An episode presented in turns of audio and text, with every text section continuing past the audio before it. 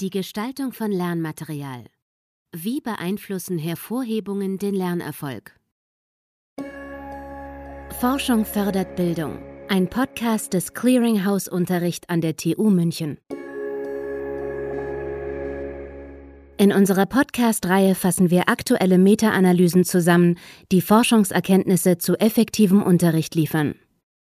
Diesmal geht es um verschiedene Arten der Hervorhebung bei der Gestaltung von Lernmaterial.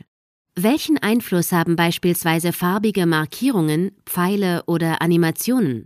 Und welche anderen Faktoren spielen womöglich eine Rolle? Diese Frage untersuchen Schneider, Bege, Nebel und Ray in einer Meta-Analyse aus dem Jahr 2018, die wir Ihnen nun vorstellen. Wir beginnen mit einem kurzen Überblick und betrachten danach eine der untersuchten Primärstudien genauer. Es folgt eine Zusammenfassung der Ergebnisse, zu denen die Meta-Analyse kommt. Abschließend ziehen wir daraus Schlussfolgerungen für die Unterrichtspraxis. Dass Schülerinnen und Schüler in einer typischen Unterrichtseinheit eine große Menge an Wissen verarbeiten müssen, gehört zu ihrem Alltag. Aus der Fülle an verbalen und visuellen Informationen die relevantesten auszuwählen, sie sinnvoll zu strukturieren und nachhaltig zu verinnerlichen, kann dabei herausfordernd sein insbesondere wenn es um komplexe Lerninhalte der naturwissenschaftlichen Fächer geht, aber auch dann, wenn digitale Medien genutzt werden. Diese sind nämlich oft anspruchsvoller gestaltet als klassische Arbeitsblätter. Zahlreiche Studien zeigen, dass Schülerinnen und Schüler mit der Verarbeitung der Lerninhalte besser klarkommen, wenn relevante Informationen im Unterrichtsmaterial hervorgehoben sind. Im Idealfall lenkt es ihre Aufmerksamkeit auf die Kernpunkte, die es zum Verständnis braucht, und verringert dadurch ihre sogenannte kognitive Belastung. Allerdings sind Hervorhebungen nicht in jedem Fall hilfreich. Manche lenken eher ab. Weil die Lernenden dann stärker kognitiv belastet werden, verringert sich auch ihr Lernerfolg. Was also müssen Lehrpersonen beachten, wenn sie Lernmaterialien gestalten oder auswählen? Wie können sie ihre Schülerinnen und Schüler bestmöglich unterstützen? Die Meta-Analyse von Schneider und Kollegen prüft zum einen, ob Hervorhebungen in Lernmaterialien den Lernerfolg tatsächlich steigern und zwar gemessen daran, wie das Wissen weitergegeben wird und wie gut der Wissenstransfer gelingt.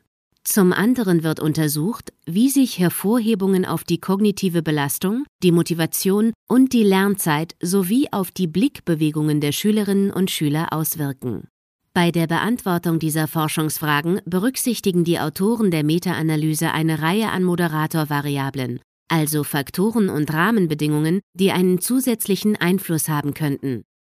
Dazu zählen unter anderem das Alter und Vorwissen der Schülerinnen und Schüler, das Unterrichtsfach und die konkrete Art der Hervorhebungen.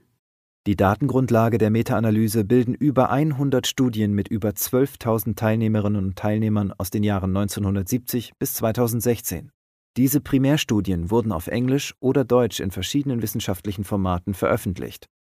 Die Mehrzahl der Studien wurde unter streng kontrollierten Bedingungen im Labor durchgeführt sowohl mit Schülerinnen und Schülern als auch mit Studierenden und Erwachsenen.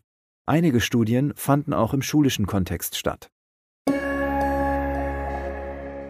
Betrachten wir nun exemplarisch eine der Primärstudien, die in der Meta-Analyse zusammengefasst sind.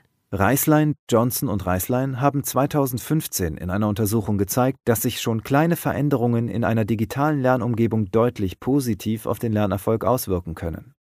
Dafür haben sie Schülerinnen und Schüler im Alter von 14 und 15 Jahren vor ein E-Learning-Programm zum Thema Elektrizität gesetzt. Dieses bestand aus Text, Abbildungen und einer begleitenden Tonspur. Die insgesamt 74 Teilnehmenden wurden dabei zufällig in zwei Gruppen unterteilt.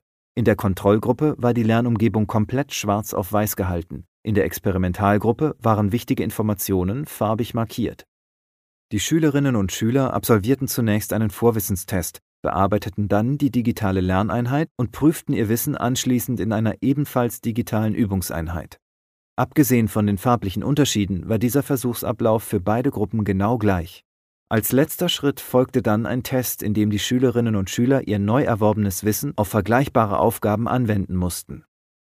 Dieser Test wurde für beide Gruppen in Schwarz-Weiß und auf Papier durchgeführt. Die Experimentalgruppe, die mit den farbigen Hervorhebungen gearbeitet hatte, schnitt sowohl bei der digitalen Übungseinheit als auch beim Test auf Papier besser ab. Die Schülerinnen und Schüler in dieser Gruppe zeigten zudem mehr Motivation.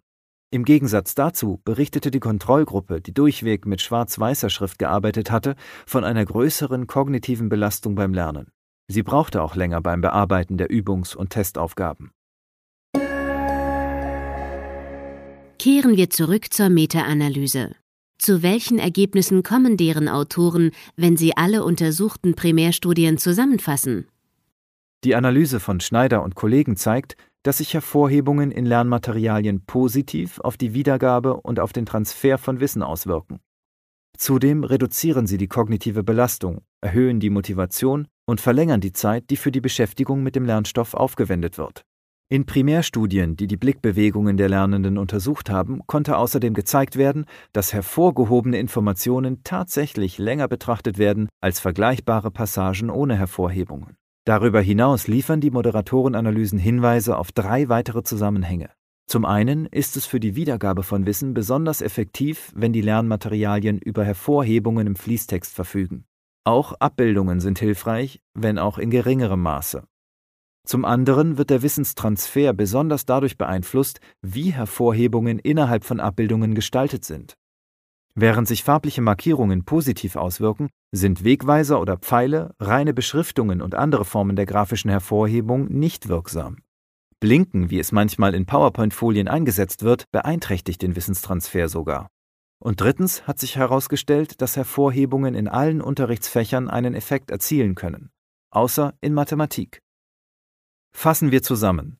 Hervorhebungen in Arbeitsmaterialien wirken sich grundsätzlich positiv aus, besonders auf die Wiedergabe von Wissen, aber auch auf seinen Transfer. Sie reduzieren die kognitive Belastung der Schülerinnen und Schüler und erhöhen deren Motivation. Die Meta-Analyse von Schneider und Kollegen liefert belastbare Ergebnisse für die Unterrichtspraxis. Schließlich stützt sie sich auf eine breite Basis an wissenschaftlichen Studien aus über 40 Jahren, die unter stark kontrollierten Versuchsbedingungen durchgeführt wurden. Dabei findet sie fast durchgängig positive Effekte. Somit lässt sich folgern, dass Lehrpersonen ihre Schülerinnen und Schüler tatsächlich effektiv beim Lernen unterstützen können, indem sie ihnen Arbeitsmaterialien mit relevanten Hervorhebungen anbieten. Dabei sind fast alle Arten von Hervorhebungen hilfreich. Am wirksamsten sind klassische Hinweise in Texten, zum Beispiel eine fettgedruckte Überschrift. Nur sehr wenige Gestaltungsformen, darunter digital animierte, haben keine oder gar eine kontraproduktive Wirkung auf das Lernen. Durch Arbeitsmaterialien, in denen Informationen hervorgehoben sind, befassen sich Schülerinnen und Schüler länger, zielgerichteter und mit größerem Erfolg mit dem entsprechenden Stoff. Dies gilt für Lernende aller Altersgruppen und unabhängig vom Vorwissen, sowohl in Bezug auf die Wiedergabe als auch auf den Transfer von Wissen. Forschung fördert Bildung. Ein Podcast des Clearinghouse Unterricht. Sie hörten eine gekürzte Fassung unseres Kurzreviews.